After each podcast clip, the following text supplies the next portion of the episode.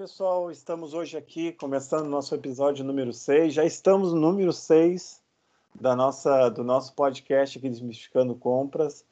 E, e a gente está gostando muito dessa, dessa jornada, de estar tá aqui conversando, batendo um papo. É, hoje eu estou aqui com o Gleidson e com o Luiz. Como é que vocês estão, caras? Tudo jóia? Tudo, tudo bem, Loponte. Boa noite, boa noite, Luiz. Boa noite, pessoal. Loponte, Gleidson. Boa noite. E é claro, a Patrícia está nos dando bolo hoje, então ela ficou de, de, de, aparecer aqui, ainda não está. Vamos ver se ela aparece até o final da, da nossa gravação. Daqui a pouco é... ela chega. Então, tá, vamos ver se ela vai chegar, né? É.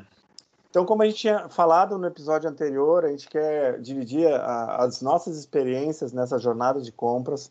Como é que a gente transforma uma área de compras que supostamente não é tão estratégica numa área muito estratégica e inovadora é, no Tinder dos negócios. A gente vai tentar contar um pouquinho a nossa experiência, nossos causos aqui. Eu acho que tem muitos causos para dividir, né? É, e hoje a gente queria começar a falar da, da parte que é fundamental, que, que é o primeiro mais importante, a gente estava falando no último episódio, primeiro mais importante, que é arrumar a casa. É, é fazer é, de uma maneira correta e efetiva os fundamentos de compras a gente entende que se a gente não tiver os fundamentos bem arrumados, é, nós vamos, é, isso vai funcionar quase como uma âncora para a área de compra, vai te puxar sempre para o lado é, operacional, vai te puxar para o lado burocrático, processual, e não vai deixar você voar, você fazer coisas que, que onde você pode agregar mais valor para o negócio, valor para a sua empresa. Então, é extremamente importante arrumar casa. E aí eu queria convidar aqui o, o Gleison e o Luiz para falar o que, que, é importante quando a gente fala de arrumar casa. O que, que vem na cabeça de vocês como importante nesses, nessa, nessa, nessa etapa de fazer o fundamento de compras? Olha, Luponte, eu vou colocar um pouquinho aqui meu ponto de vista e, e o Luiz complementa com a visão dele. Mas é, o BAL é justamente o que você falou, arrumar a casa. Então, o que, que seria o, o básico de uma área de compras bem estruturada? Acho que deveria começar por um, por um processo de política muito bem estruturada. É, a gente comentou um pouquinho sobre isso no, no, no episódio passado. Uma política que, que direcione com relação às regras de procurement é, e você comentou de uma maneira muito correta. Não é uma política de compras, é uma política de negócios, né? Então, acho que isso foi uma sacada muito interessante tua, Gleidson. Exatamente. Para mim, esse, esse, é o ponto de partida, Loponte. Ter uma política que atenda às necessidades do negócio, né? não pode ser algo engessado, a gente não pode cair nesse, nesse erro de desenhar algo que fecha. A gente sempre fala de pensar fora da caixa. Acho, acho que a política pode te colocar dentro de uma caixa do ponto de partida e você não pode correr o risco de cair nesse, nesse erro, cometer esse erro. E como é que a gente pode influenciar essa política para ter uma política que seja aberta ao ponto de a gente poder ter essa, essa margem de manobra é, para fazer coisas é, diferentes? Na minha opinião, Ponte, aí, aí já, já começa a entrar, inclusive, um pouquinho no, no segundo pilar do, do triângulo, mas vale a pena a gente comentar aqui. Eu acho que para você desenhar uma política, antes de mais nada, você tem que entender qual é a realidade do teu stakeholder e qual é a realidade do teu negócio. Volto nesse ponto. É, é porque o, o, que acontece, assim, no nosso caso, por exemplo, como a gente trabalha com países diferentes dentro do, da nossa indústria aqui, uma política só não se aplica a realidades distintas. Então, você consegue influenciar a partir do momento que você conhece as necessidades e começa... Porque a, a política, aí entra um pouquinho num, num, num, segundo ponto que eu acho que é BAL também, que é a questão de, de, de código de conduta ética, né? Então está tudo baseado em ética. Por que, que você tem que colocar política? Para ter regra no jogo, né? E você não, não correr o risco de cometer essas, nenhum erro. E essas regras, acho que é interessante a gente comentar um pouco disso, elas servem também para proteger a área de compras. Quando você começa a estabelecer o que pode e o que não pode, você tem uh, essa possibilidade de, de, de é, meio que proteger a área de compra de fazer coisas que ela não deveria estar fazendo. Ou sejam essas coisas é, compras não relevantes, ou, ou sejam essas coisas que realmente não deveria estar envolvida a área de compras, né? Para que a área de compras possa realmente focar naquilo que é importante. Eu me lembro de, uma, de, uma, de algumas passagens com relação à, à política, é, por exemplo, a gente tinha uma, uma vontade muito grande de aumentar a cobertura de compras. Né? Eu acho que isso também faz parte do, do, do fundamento de compras. A área de compras ela tem que ser ambiciosa ao ponto de tentar cobrir o máximo do spend de uma empresa. É assim que ela vai ficar relevante, quando ela cobre esse spend inteiro. E eu me lembro que quando a gente começou essa jornada, a nossa cobertura de compras, o total de gasto de uma empresa, da nossa empresa, o que passava pela área de compras era em torno de 70%, 71%. E nós tínhamos uma, uma, uma, ambição de chegar a 90%, acima de 90%. É que quando você vai e olha o que, que é estado da arte de cobertura de, de, de, compras, é acima de 90%. Então nós tínhamos esse, esse objetivo. E eu me lembro direito que, que eh, parte de arrumar casa era estabelecer parcerias com algumas áreas que eram resistentes a compras, a ter que envolver compras nas suas, nas suas necessidades. É, quando a gente começou essa jornada, parte das compras que nós fazíamos, que, que deveríamos estar fazendo para marketing, era feita por marketing. Então a gente tinha que estabelecer uma parceria com o marketing para que, eh, que, que, fosse naturalmente, que, que, a área de compra fosse naturalmente envolvida naquelas compras. Então a gente teve uma, uma, uma etapa é, com relação à política que a gente, a gente começou a trabalhar como polícia para tentar aumentar a cobertura e, e buscando os ofensores de política, mas isso é extremamente delicado, porque você entra num, num papel que não, não, deveria ser seu de, de polícia, né? De tentar uhum. punir, punir uhum. alguém ou tentar uhum. achar quebra de política, não deveria ser o teu papel, porque isso te impede que, que você evolua na parceria com as áreas de negócio. Mas aí nós achamos uma solução para isso, nós conseguimos uma parceria com a área jurídica, né? Então, a área jurídica embarcou na gente, entendeu a, a, a, razão de envolver compras, de você ter um processo bem estabelecido, você ter as compras sendo adquiridas com um padrão, né? E a gente começou a evoluir na política de, de, de negócio. Eu me lembro que a gente tinha uma lista longa de exclusões, de necessidade de envolvimento de compras, e a gente foi tirando uma a uma né, aquelas necessidades. E é claro, por trás disso tem todo o suporte, tudo, tudo que você pode fazer para que você não, não, o nível de serviço continue aumentando, né? Mas eu me lembro que ao final dessa história, dessa jornada, depois de uns três ou quatro anos, nós chegamos a 97% de cobertura de compras, que é um, realmente um negócio excepcional. E, e era é. esse o nosso. E essa ambição tem que fazer parte você que está nos escutando aí, você é head de compras, você é, faz parte de um departamento de compras, você tem que ambicionar cobrir todo o spend da sua empresa. A gente nunca e, ambicionou e, e 100%, 100% é impossível, mas você tem que ambicionar subir acima de 90%. Isso é básico. É, e, e, eu acho, Loponte, que assim, tudo, tudo, para tudo existe ferramenta. Então, voltando aos erros que acho que você pode cometer quando fala de, de, de BAL e tudo mais, é, é, cobertura da área de compras não significa que você vai ter que ter um comprador para cada negociação e cobrir com tudo e cobrir todo esse volume negociando em si. Então você tem hoje ferramentas como cartão de crédito que você controla o spend de gastos, né? Você consegue dividir o teu time entre estratégico e, e, e tático, que foi uma das iniciativas que a gente fez na BAT. Eu acho que a gente deve detalhar isso um pouquinho mais adiante. Enfim, é, não, não cometam também esse erro de encher tua equipe de, de compras de gente simplesmente é. para aumentar a sua cobertura. É, pessoal, é, uma novidade, a Patrícia acabou de se juntar a gente aqui. Então, estamos felizes de ter você aqui, Patrícia. Você, nós já estávamos dizendo que você tinha dado uma curva na gente hoje, tá? Mas de jeito nenhum. Esse assunto muito me interessa. Não perco por nada. Desculpem o atraso. Cheguei. muito bem. Seja bem-vinda, Paty. Obrigada, gente. Tudo bem? Tudo bem. Tudo jóia. E aí, Luiz, você tava, você ia começar a falar da análise de spend? Fala para a gente. É, eu acho que vocês resumiram muito bem um pouco mais os detalhes de, de, como começar a arrumação da casa, né? Eu acho que inevitavelmente a gente vai acabar tocando na parte mais estratégica da de compras, mas a jornada passa, na minha opinião, por três grandes pontos. Né? O primeiro deles é romper a curva de maturidade como área e entender qual é teu papel ali como uma função que deve agregar valor ao negócio.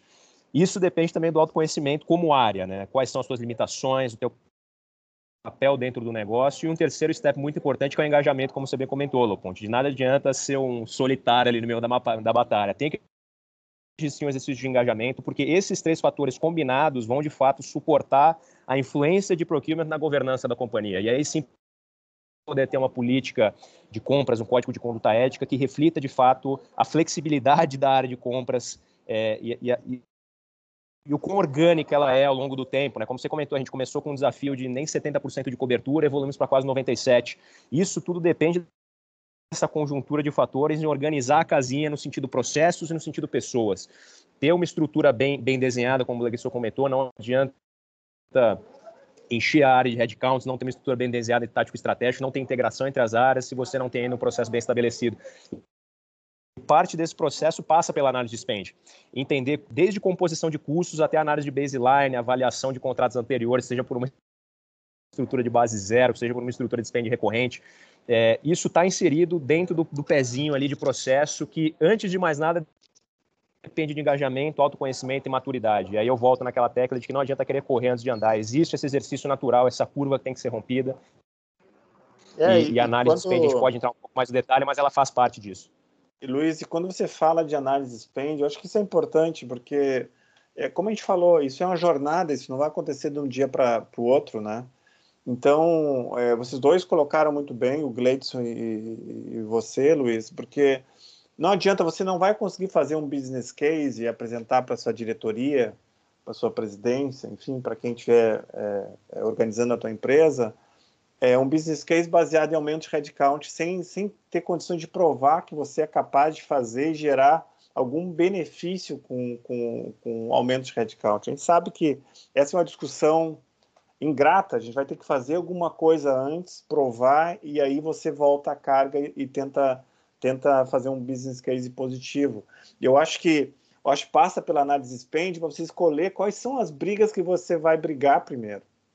Eu, eu, eu, me lembro bem, a, a, Patrícia lembra disso, e tinha uma briga que a gente estava deixando para o finalzinho da nossa, da nossa jornada de cobertura. Te lembra, Patrícia, qual era a briga com o jurídico, com o gasto do jurídico?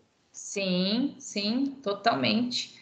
A gente, a gente ficava cozinhando e, e a gente, quando a gente ia discutir com, com, com os advogados, é, isso acontece, acontecia na nossa empresa, mas eu imagino que aconteça em outras empresas o advogado ele, ele, ele se considera um excelente negociador e deve ser um excelente negociador.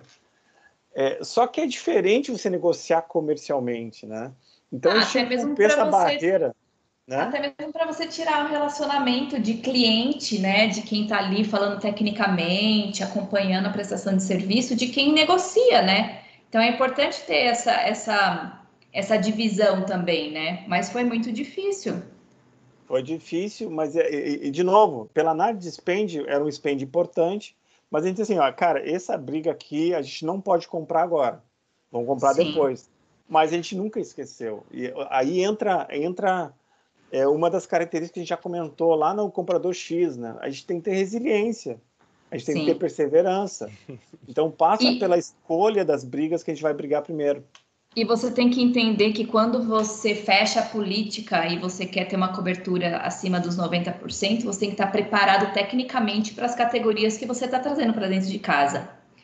E é muito o que a gente já falou antes: se você não entrega algo, se você, se você tem problemas pequenos, você também não consegue trazer outras categorias que são muito mais complexas. Então, realmente uma jornada tanto para procurement, o conhecimento dentro de casa, quanto para fora, né? Então, a gente também tem que se preparar para entender o que, como é que funciona o jurídico, o que, que ele negocia, o que está por trás disso. Então tem todo um conhecimento dentro de casa que a gente tem que ter também daquela nova categoria que vai chegar.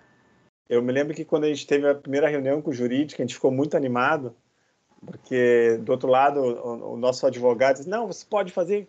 A Patrícia comprou um livro de como negociar é, escritório de advocacia. Se lembra, Patrícia? Sim.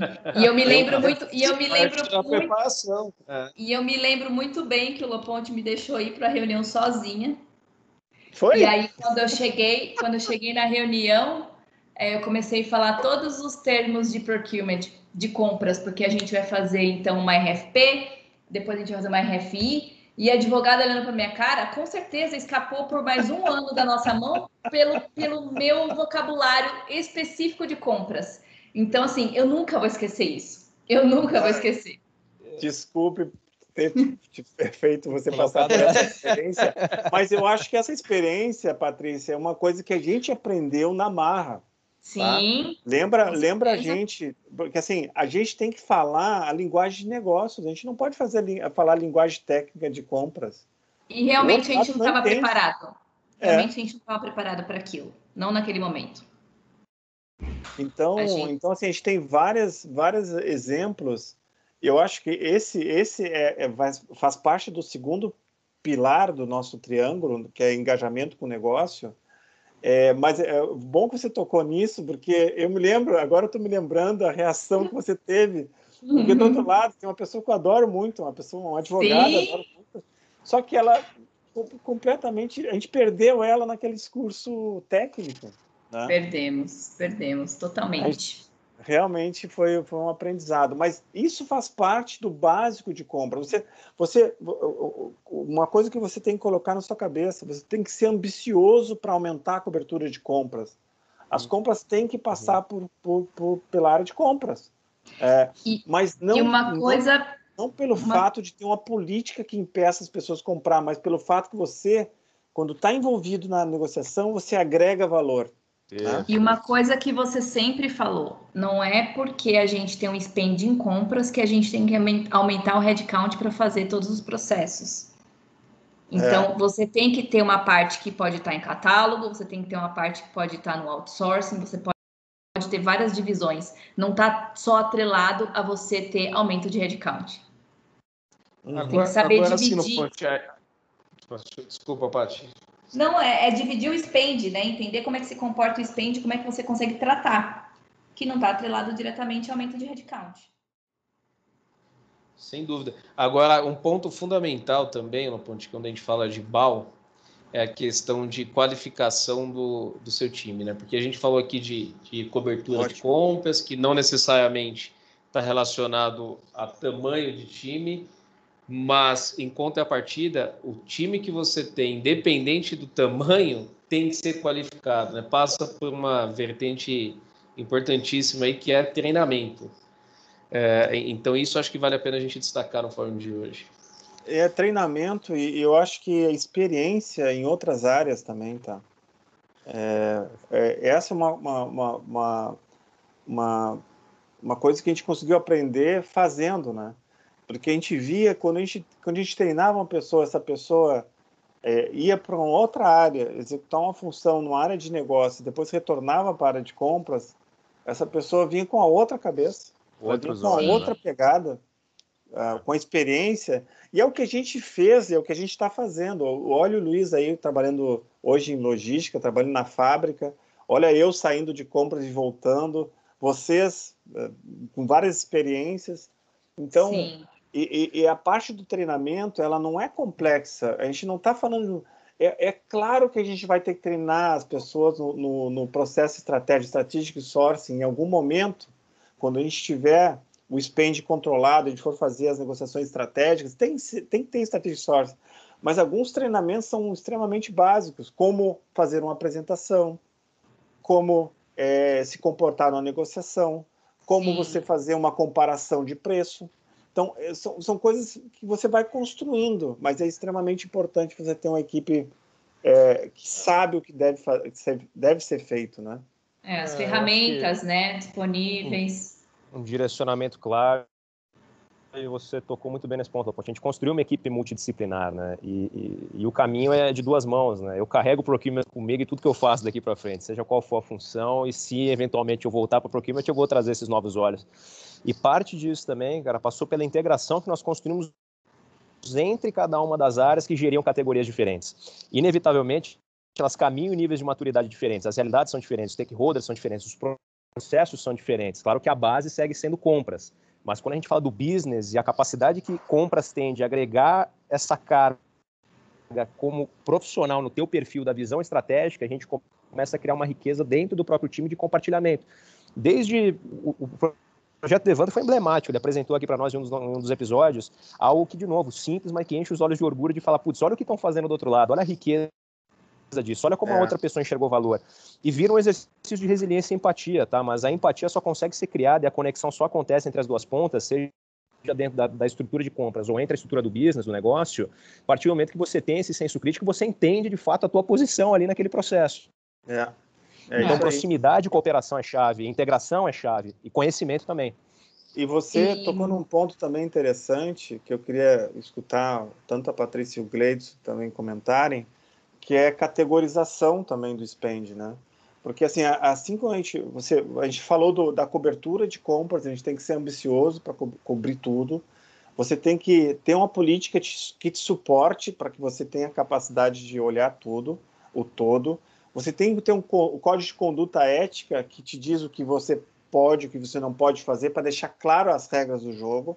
E você faz uma análise de spend para ver qual é a briga que você vai comprar primeiro e você tem que ter uma categorização para que você consiga ter um certo nível de especialização, não é isso, Patrícia Gleidson? Sim. É, eu acho que categorização é muito importante porque você passa a olhar muito com o olhar da área de negócio, né? Então é você olhar o que, que o que qual a tendência, o que está acontecendo, por exemplo, em recursos humanos. E é você olhar para dentro de casa, qual o nível de maturidade da área, olhar para o mercado, saber para onde que o mercado está indo e tentar trazer para casa essa evolução alinhada com a estratégia da área. Então, e também não dá para fazer a jornada de uma vez só. Se o mercado está muito à frente e você olha para dentro de casa, a gente ainda está com uma maturidade muito baixa, você tem também que traçar aí uma jornada de evolução junto com a área. Não dá para sair do, do, de uma maturidade baixa para uma evolução super rápida, porque depende da evolução de todo o processo dentro da área, né? de, de, trabalhar com isso, trabalhar com o fornecedor, implementar um projeto super agressivo. Então, é, é, extremamente importante a categorização. Eu trabalhei por muito tempo na categoria de recursos humanos e eu vi a evolução dessa categoria ao longo, ao longo dos anos, de sair de muitos fornecedores, ter uma lista preferencial e depois começar a olhar como que a gente poderia atuar diferente para tra trazer mais valor é, como procurement. Então, categorização é, para mim, é, é, chave no processo. É, concordo, concordo. E, eu acho que faz um, um paralelo. A gente falou de. Só eu estou revoltando alguns pontos, mas para linkar as coisas. A gente falou de treinamento, né? a gente falou de, de cobertura. E quando você olha para categorização, para mim, assim, está é, é, tá totalmente relacionado à, formação de uma equipe especiali, especialista em algo. Né? Quando você divide o teu spend por categoria e acho que, esse, que sim, as pessoas precisam rodar para ter um conhecimento mais amplo e genérico ali da área de compras, mas por um período se especializar em um assunto específico, né? Então estudar é o que você fez, você foi lá estudar um pouco é, de como se negociar contratos jurídicos. Você não consegue fazer isso se ao mesmo tempo você tiver que estudar como que se negocia uma agência de publicidade, como que se negocia Exato. com um operador logístico. A categorização ajuda muito nisso. Formação de equipe, especialista. Formação de, de, de, de, equipe e também construção dessa capacidade crítica. Né? A partir do momento que você é responsável por uma pequena parte daquela operação e é especialista naquele assunto até certo ponto, você, além de trazer toda a tua bagagem anterior e o teu, teu olho ali ao, ao longo do prisma, agregando essa visão multidisciplinar, você também se aprofunda e começa a criticar. Eu acho que é um exercício de crítica constante, né? A gente, a gente discutia muito isso no passado, principalmente quando a gente trabalhou juntos, Pat Gleidson, a gente começava a se aprofundar tanto no business, tanto na operação do meu stakeholder, que às vezes eu conseguia trazer críticas mais não relevantes, mas que ele nunca pensou antes. Seja uma, um, uma alteração no modelo de precificação de uma agência, seja num novo modelo de contratação do evento de ativação, seja no novo modelo de pesquisa de mercado com pool de empresas. Então, aí sim você começa a agregar valor pouco a pouco, mas, de novo, fazendo o mesmo link que o Gleidson fez, isso depende de processo, isso depende de um primeiro, se aprofundar, de romper a curva de maturidade, de ter uma política que de fato represente os valores de procurement e, e, o que de fato nós fazemos na prática, a relação com o teu stakeholder. E aí a categorização ela agrega mais um pedacinho no quebra-cabeça. Você começa a ter uma visão mais crítica, começa a conseguir propor, inevitavelmente, propostas de melhoria. E aí, e aí gente, a gente tem um, um, um episódio é, interessante da nossa evolução como compras, que foi o agrega, né? Quando a gente fala de categorização, a gente, a gente indo um pouquinho mais na, na, na, linha de maturidade de uma área de compras, a gente tinha uma, uma organização separada que a gente criou junto com a Ambev, chamada Agrega, para fazer as negociações estratégicas. Eu, eu vou estacionar esse assunto junto com compras táticas, porque a nossa ideia é que no próximo episódio a gente consiga trazer um convidado especial, que eu não vou revelar o nome agora, que a gente vai trazer para discutir compras táticas e agrega, porque vai ser muito legal vocês entenderem o que é a história desse agrega. Eu trabalhei no agrega, a Patrícia trabalhou no agrega, é, e a gente tanto gosta dessa estrutura e o que, que a gente conseguiu atingir, a maturidade que a gente atingiu no agrega é, em negociações estratégicas de grande volume, tá? Mas eu quero, de novo, estacionamos esse assunto um pouquinho, porque eu acho que isso aí já é um, um nível um pouquinho mais avançado, nós vamos chegar lá. Mas eu queria também falar sobre a importância do registro das compras, tá? Eu sempre fui um pouco estressado com isso, tá?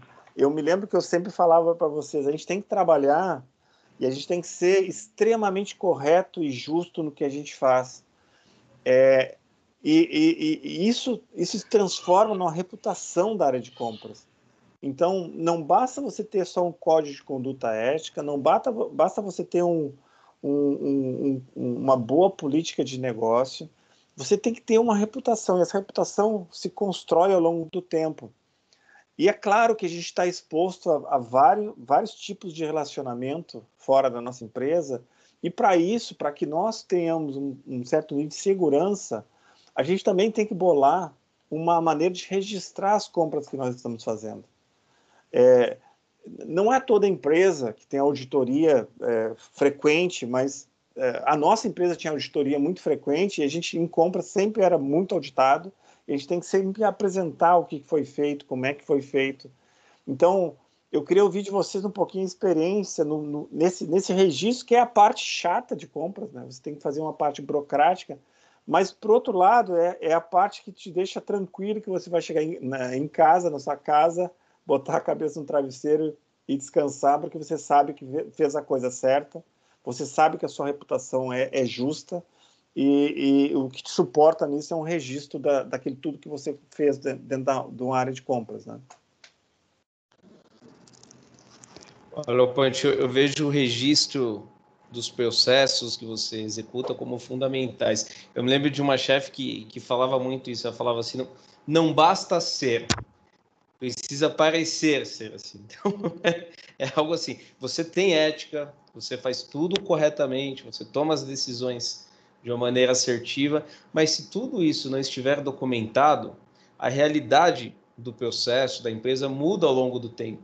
Então, quando a gente volta para avaliar uma negociação que foi feita seis meses atrás, se não tiver todas as evidências lá, a gente começa a questionar o porquê que tomou aquela decisão. Então eu, eu vejo assim como algo fundamental tá, para que você justamente consiga ter a tranquilidade e essa tranquilidade, tranquilidade né, por, por muito tempo. Porque o, o processo essa... não vai ser questionado amanhã. Exatamente, isso é básico, né? Faz parte de arrumar casa. E assim, a gente não está falando de ter um sistema é, é, claro que tem sistemas, vários, vários tipos de sistema, mas a gente está falando de, de registrar de alguma forma, é, uma, onde você possa ir olhar as propostas. Né?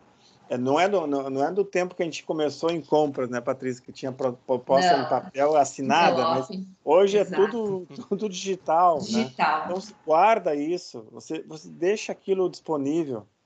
É, porque em alguns momentos você vai ter que prestar conta.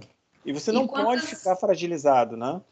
Quantas vezes a gente não acaba fazendo um piloto que a gente direciona para um fornecedor só, e aí depois esse piloto vira um contrato recorrente? Então, eu acho que a gente tem que estar tá muito alinhado com o stakeholder, tem que estar tá tudo documentado, por que, é. que a gente fez aquele movimento, porque na época foi escolhido de tal forma, porque não foi a mercado. E, e, eu acho que a gente, como procurement, a gente tem sempre que desafiar internamente, porque a gente tem sempre que buscar competitividade. Então, de alguma forma, a gente sempre pode vir com várias solicitações para um direcionamento para um certo fornecedor, para uma certa empresa. E a gente tem que ter tudo isso muito certo, o porquê de um single sourcing, o porquê de um fornecedor direcionado, por que negocia, por que não abrir mercado. Porque é o que o uhum. Gleison falou, o processo não é questionado hoje, o processo vai ser questionado amanhã, que qualquer um de nós pode não estar mais na área. Então, tem que manter esse histórico, até mesmo para a gente quando o fornecedor pede reajuste, vários problemas que você pode ter, várias coisas que podem acontecer no futuro, quando você vai deixando o processo todo documentado, você vai criando a história, você vai deixando todos os, os registros ali do que aconteceu, é, dos reajustes, do que foi combinado, do que foi acordado. Então, é, é extremamente importante. Agora, para encerrar esse episódio, tem mais um tema aqui de, da, da fundação que são os KPIs, né? Então, você tem que ter um, um, certo... Você tem que ter uma clareza quais são os KPIs que você vai buscar atingir ao longo do ano. Isso tem que ser claro para todo mundo que está na, na, área de compras, né? Uh, a, gente, a gente vai falar um pouquinho depois da cilada do saving. Eu preciso contar essas histórias do saving, é, porque é uma cilada, é, porque é, ela, ela é um KPI óbvio para a área de compras, saving, né? Mas é uma cilada quando você só se apega ao saving. Saving prazo de pagamento. Eu me lembro que na minha, na minha última último retorno na área de compras, quando eu retornei, era praticamente isso que a gente era cobrado do, do pessoal de Londres, o pessoal é, do Brasil, era saving e prazo de pagamento. E isso é extremamente básico. Isso é muito pouco para cobrar uma área de compras, saving e prazo de pagamento. Então, eu queria que vocês comentassem um pouquinho sobre essa questão de ter os KPIs claros e, e bem estabelecidos para dar o, a, o, a, a, tocada da área, né? Para você conseguir levar a área, né?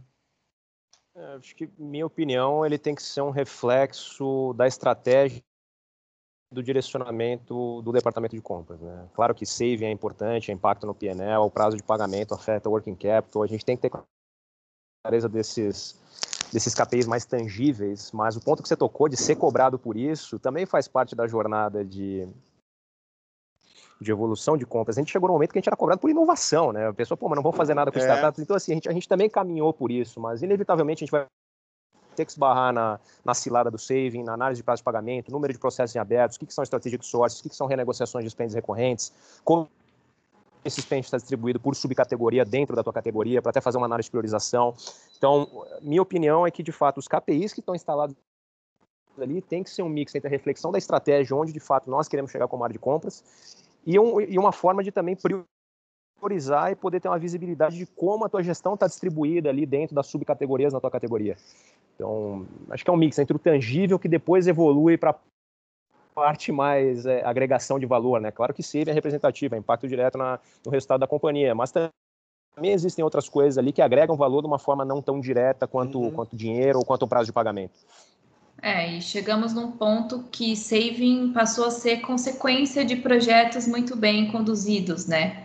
É, quando você tem, quando você começa o processo em, em compras, quando você ainda está lá no comecinho da jornada, o saving é mais fácil, porque você está trazendo projetos novos e conforme você vai caminhando e você vai crescendo na jornada e amadurecendo, o saving é muito mais difícil. E aí você começa a entregar o valor além do saving, né? É onde você começa a trazer inovação, você começa a trazer, às vezes, projetos que não terão savings, mas que terão um retorno muito maior.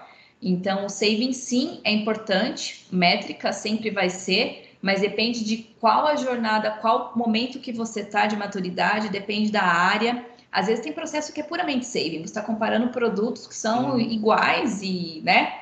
Banana com banana é saving, mas nem, nem tudo isso, nem todos os processos dentro de compra são saving. Tem os projetos que vão trazer uma, um ganho de eficiência, um ganho de competitividade para a empresa no mercado. E aí é muito além de qualquer saving que você possa medir. Você vai vender muito mais, você vai lançar um produto inovador no mercado. Aí muda totalmente a história, né?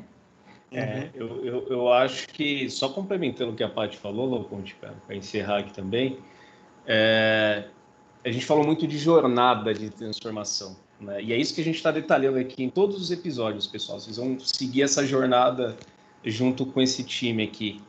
Só que essa jornada, a gente está mostrando o ponto de vista de, de procurement, de compras, mas a companhia também precisa entender esse processo de jornada.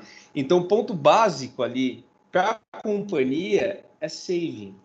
Quando eles pensam ainda em área de compras, eles pensam em saving. Então, você não pode deixar isso de lado, mas entender que por trás de todos os processos, por trás de todos esses treinamentos de formação de equipe, de controle, de tudo aquilo que a gente vai discutir aqui em todos os episódios, existe um valor muito maior do que saving. O saving passa a ser consequência. Exatamente. É, mas essa jornada, a nossa jornada aqui, vai também estar linkada com uma jornada da companhia e entender toda essa transformação que compras vai estar passando, que começa com trazer valor e o único valor que se enxerga no momento um ali é saving. Excelente, cara, excelente. Eu acho que é, acho que era, acho que era isso para o primeiro, pra primeira parte aí da, da, dos fundamentos de compras que a gente queria abordar. A gente, pessoal, a gente está tentando ter um, realmente desmistificar. Não é complicado. A gente está falando uma série de coisas. A gente está tomando cuidado de não não descarregar todas as coisas ao mesmo uhum. tempo, porque a gente sabe que é para entender essa jornada pode ficar mais complexo. A gente não quer complexidade, a gente quer desmistificar. Então, só recapitulando o que a gente falou hoje, né? A gente falou da importância de um código de conduta ética, de uma política de negócio que define o que é certo, o que é errado, como é que pode fazer ou não. Você ter um time treinado que sabe o que está fazendo, você é, é, ter uma, uma, boa forma de recrutar pessoas. A gente acabou não tocando nisso, mas a gente usou muito o estagiário como forma de entrada na área de compras. E a gente tem excelentes resultados. Luiz é um exemplo aí de resultado estagiário de sucesso. Lembrando, lembrando que ninguém estuda para ser comprador, né, Loponte? Exatamente. Exatamente. É, também falamos da análise do spend, escolher a briga que a gente vai que a gente vai ter que brigar primeiro, deixar aquela mais difícil para depois. A gente vai precisar ganhar força no processo, conseguir parcerias que vão te ajudar ao longo desse processo, ser ambicioso para cobrir todo o spend da, da companhia. Você tem que ser ambicioso. A área de compras que tem uma cobertura abaixo de 90, ela não é relevante. A área de compras que tem uma cobertura abaixo de 70, ela é muito menos relevante. Então a gente tem que ambicionar é, ter essa cobertura maior. A gente tem que tomar cuidado no registro dos processos, porque eles vão suportar a nossa reputação como compradores, a reputação como trabalhadores na área de compras. E, e é isso, e ter um bom, bom, bom, bom, uma boa lista de KPIs que façam sentido para o momento que você está vivendo na área de compras. Então, acho que era isso mais ou menos, essa primeira é, conversa sobre os fundamentos de, de compras, tá? que a gente queria passar para vocês. No próximo episódio, de novo, a gente quer trazer um convidado que a gente gosta muito. É, ele já topou, vamos ver se a gente agora fecha a agenda, para falar de compras táticas. Por que, que é importante compras táticas? Por que, que é importante separar aquela compra menor da maior? E vamos falar um pouquinho do agrega. A gente tem muita história legal para falar do agrega. Uma delas é sobre savings, que eu estou guardando para esse episódio de agrega. E, e, é isso, a gente vai continuar nessa jornada. Espero que vocês estejam gostando disso. É, de novo, se vocês quiserem interagir com a gente, nós temos um e-mail desmistificando.compras.gmail.com. Tem os nossos endereços no LinkedIn, pode interagir com a gente. É, nós estamos aqui para contar essa história e ajudá-los, né? É, e, e, sempre trazer essa, essa, essa beleza que é trabalhar nessa área de compras e como é que é, que é legal e, compartilhar as experiências é, que nós tivemos aí nesse processo. Tá legal? Eu acho que a gente pode encerrar aqui. Meus caros colegas, muito obrigado pela, pela participação, pela presença. Muito ah, mais uma vez um prazer, Ponte. Muito obrigado. Excelente. Prazer, muito obrigada. E lembrando, hein, nada de ficar falando termo técnico para tentar trazer projeto para a área de compras. Não acontece. Exatamente, é, é, A gente aprendeu do, do, do, pior jeito, né? Isso aí. Isso aí. Obrigada, pessoal. Prazer. Valeu, pessoal. Obrigado, Obrigado, gente. Obrigado, gente. Tchau, tchau. Até tchau, tchau.